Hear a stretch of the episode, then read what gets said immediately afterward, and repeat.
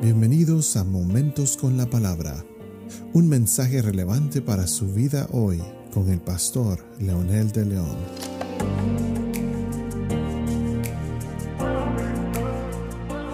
Saludos a todos y a todas, aquí estamos nuevamente con un episodio más de Momentos con la Palabra y esta vez para continuar hablando de los apelativos y títulos de Jesús y esta vez nos corresponde la palabra profeta.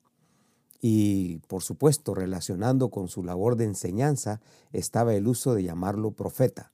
La gente pensaba que él era un profeta, como dice Marcos 6:15 y Lucas y otros evangelios, esperando que quizás fuera el profeta que habría de venir, como dice decía la gente. Cuando entró triunfantemente también en Jerusalén y se preguntó quién era él, muchos contestaron, es Jesús el profeta.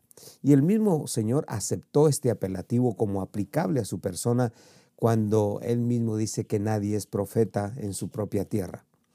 Estas características, y especialmente la de profeta, eh, es muy especial en Jesús porque en él encierra todo lo que los profetas un día revelaron en el Antiguo Testamento, precisamente refiriéndose a Jesucristo.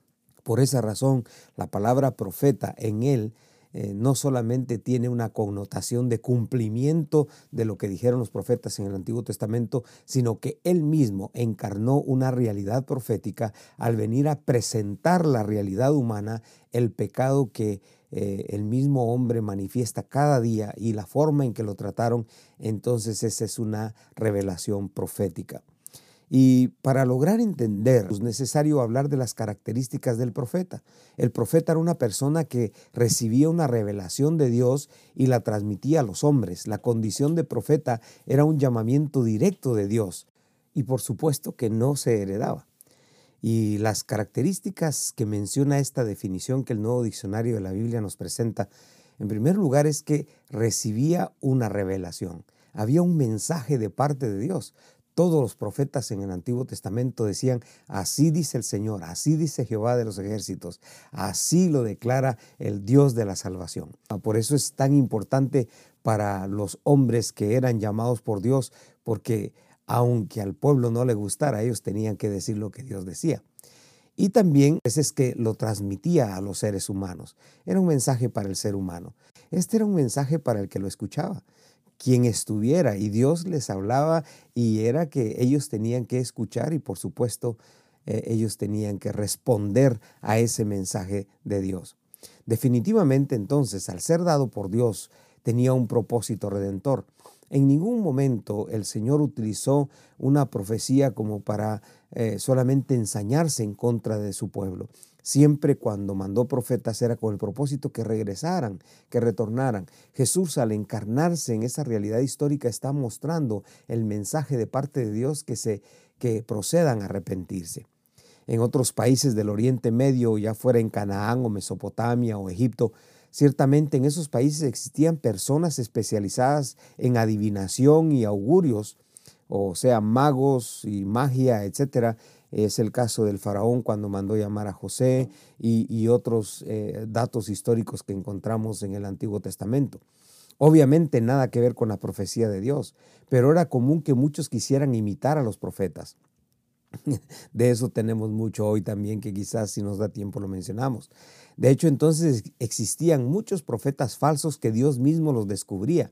Al parecer, siempre el ser humano ha pensado que nunca será descubierto y se anima a retar a Dios hablando en nombre de Dios cuando tal vez Dios nunca les dio un mensaje. Es muy común que en la actualidad exista este tipo de personas que le dan tanto énfasis a ser profetas, que se olvidan de cuál es la intención y el propósito de Dios a levantar profetas. Los eh, profetas, eran hombres y que hablaban a las personas de su tiempo, mayormente sobre asuntos pertinentes para eh, que reaccionaran de alguna situación que estaban viviendo. Tenía que ver con una proyección hacia el futuro.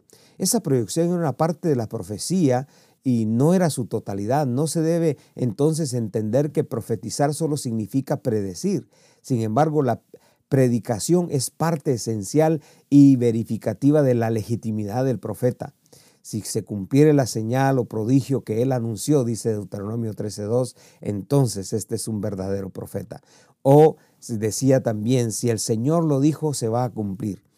Mencionamos estas características y situaciones para centrarnos en Jesús, quien fue llamado profeta, porque cumplía todas las demandas de un profeta del Dios Altísimo.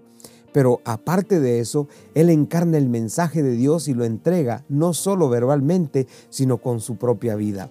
El mensaje más poderoso es el que hace con su propia vida al venir a encarnarse en esta realidad histórica para sufrir por nosotros. Él llamó al arrepentimiento como todos los otros profetas, pero proveyó su propia vida, proveyó el camino, proveyó la oportunidad para que los que se arrepientan encontraran en él salvación. Él habló de volverse para ser sanados y Él proveyó el bálsamo para curar las heridas cuando dice que por su llaga fuimos nosotros curados. Él hizo el llamado al arrepentimiento para la transformación y Él mismo que transforma vidas, Él mismo que puede hacer el milagro de la salvación en nuestra vida, es el que se acerca para decirnos, tú puedes hacerlo. Qué lindo el mensaje del profeta que viene hoy a encarnarse. Por eso podemos decir, amado Señor, gracias por Jesucristo tu Hijo, porque es la profecía perfecta encarnada, que no solamente nos advierte del peligro, pero nos da la oportunidad para no caer en él.